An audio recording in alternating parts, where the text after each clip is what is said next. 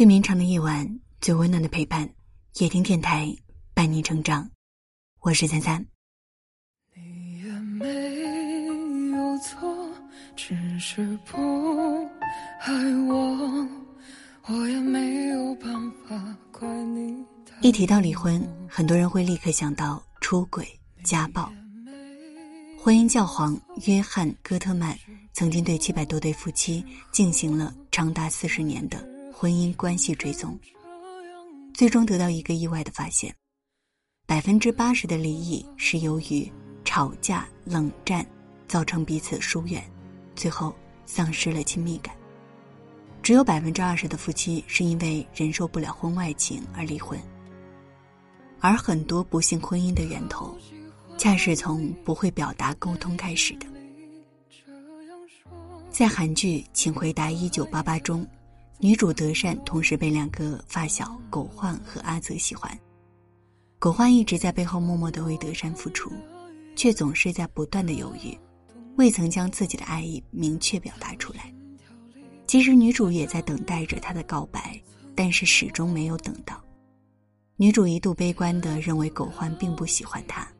而另一个男主阿泽在为女主付出的同时，会大方的赞美她，并勇敢的表达自己的爱意。渴望被爱的女主最后选择了那个对她好、向她勇敢示爱的阿泽。有多少人以为爱一个人放在心里就好了，言语只是表面上的东西。但是你不去表达，很多时候对方根本不知道你的心思。你总希望有人懂你，可是人心还隔着肚皮呀。前两天看到一则留言说，一次次的渴望他给点回应，但却一次次失望告终。删了所有的联系方式，拉黑、加回又拉黑。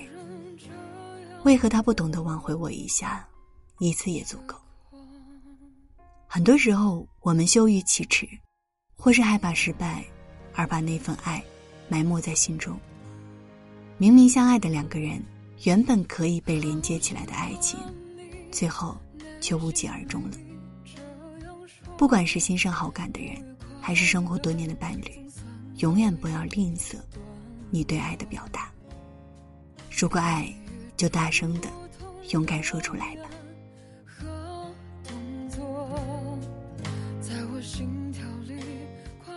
比起错过爱情，从相爱到没落的悲剧，同样让人痛心。有读者留言说：“其实真正的失望，不是怒骂，不是嚎啕大哭，而是沉默不语。是你做什么，我都觉得和我再也没有关系。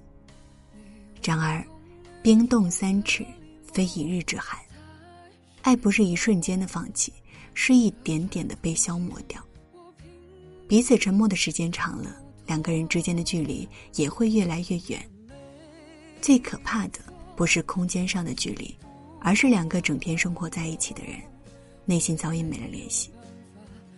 在一档恋爱综艺节目当中，朱亚文提到了自己的家庭相处模式：忙完一天的工作，安顿好孩子之后，他通常会和太太单独在一个秘密空间里好好沟通，交流彼此的感情。因为交流，他们会时常走进对方的内心，了解对方的想法。尽管生活已经步入到平静的阶段，夫妻之间的感情却不会随着时间的流逝而失去光泽。有人会说，工作太忙了，琐事儿太多了，哪里有时间去慢慢交流？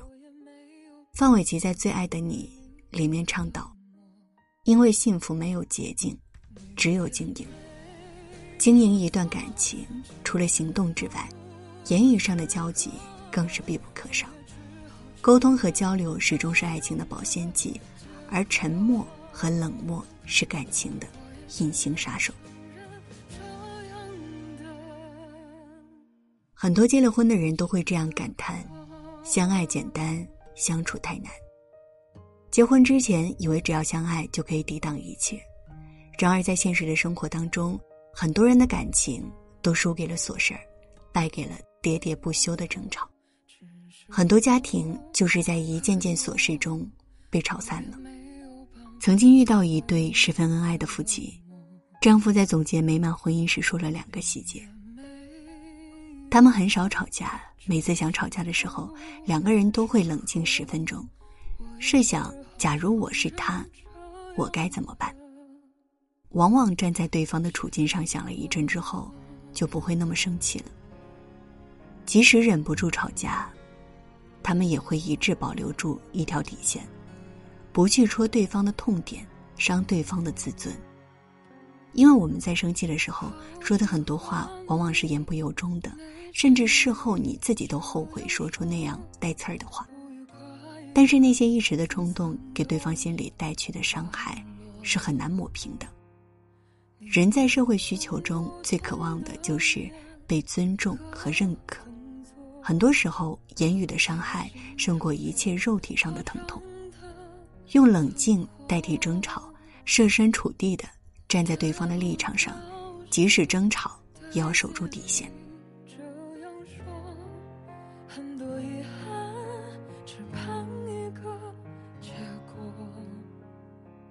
有这样一个故事。一位农妇在一整天的辛勤劳作之后，把一捆干草扔在家里的饭桌上。男人们愤怒的质问他是不是疯了，他回答道：“怎么了？这会儿你们倒知道抱怨了。我给你们这些男人做了二十年的饭，半句回应都没有听到过，我还以为吃饭吃草对你们来说都一样呢。”故事虽然滑稽，但背后的道理却值得我们深思。每个人都需要肯定和爱，我们总是对最亲近的人的付出习以为然，却忘记了他们也需要被赞赏、被感激。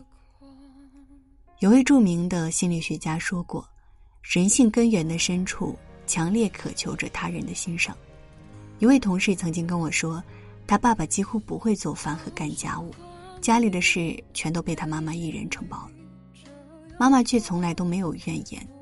同事的爸爸在外面打拼，回到家之后不会忘记对他妈妈说：“老婆，你辛苦了。”在家吃的每一顿饭，他都会夸赞妈妈的厨艺，几十年间都不曾间断。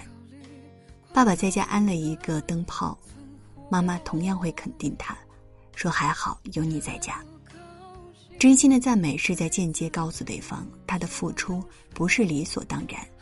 也是在为你三餐四季的平淡日子制造甜蜜。没有一份感情是天生完美的，也没有谁是真的是因为幸运才拥有羡煞旁人的爱情。一个幸福美满的家庭背后，总是少不了用心经营、勇敢表达、轻于沟通、避免争吵、学会赞美。希望我们都能从中得到一些启发，收获美好的婚姻，长久的爱情。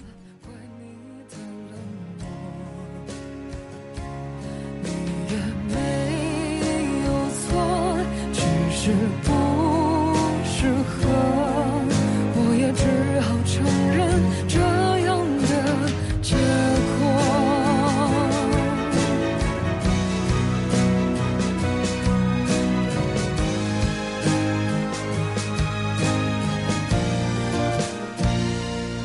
你也没有错，只是不爱我。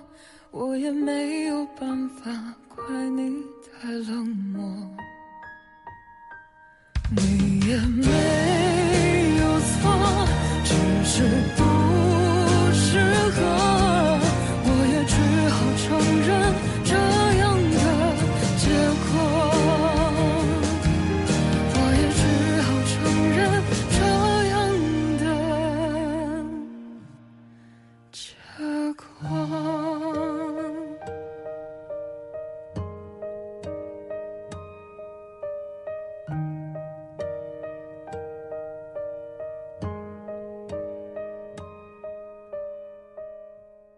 如果你喜欢这篇文章，记得在文末点亮再看。谢谢你今晚来陪我，我会用声音一直陪伴着你。晚安。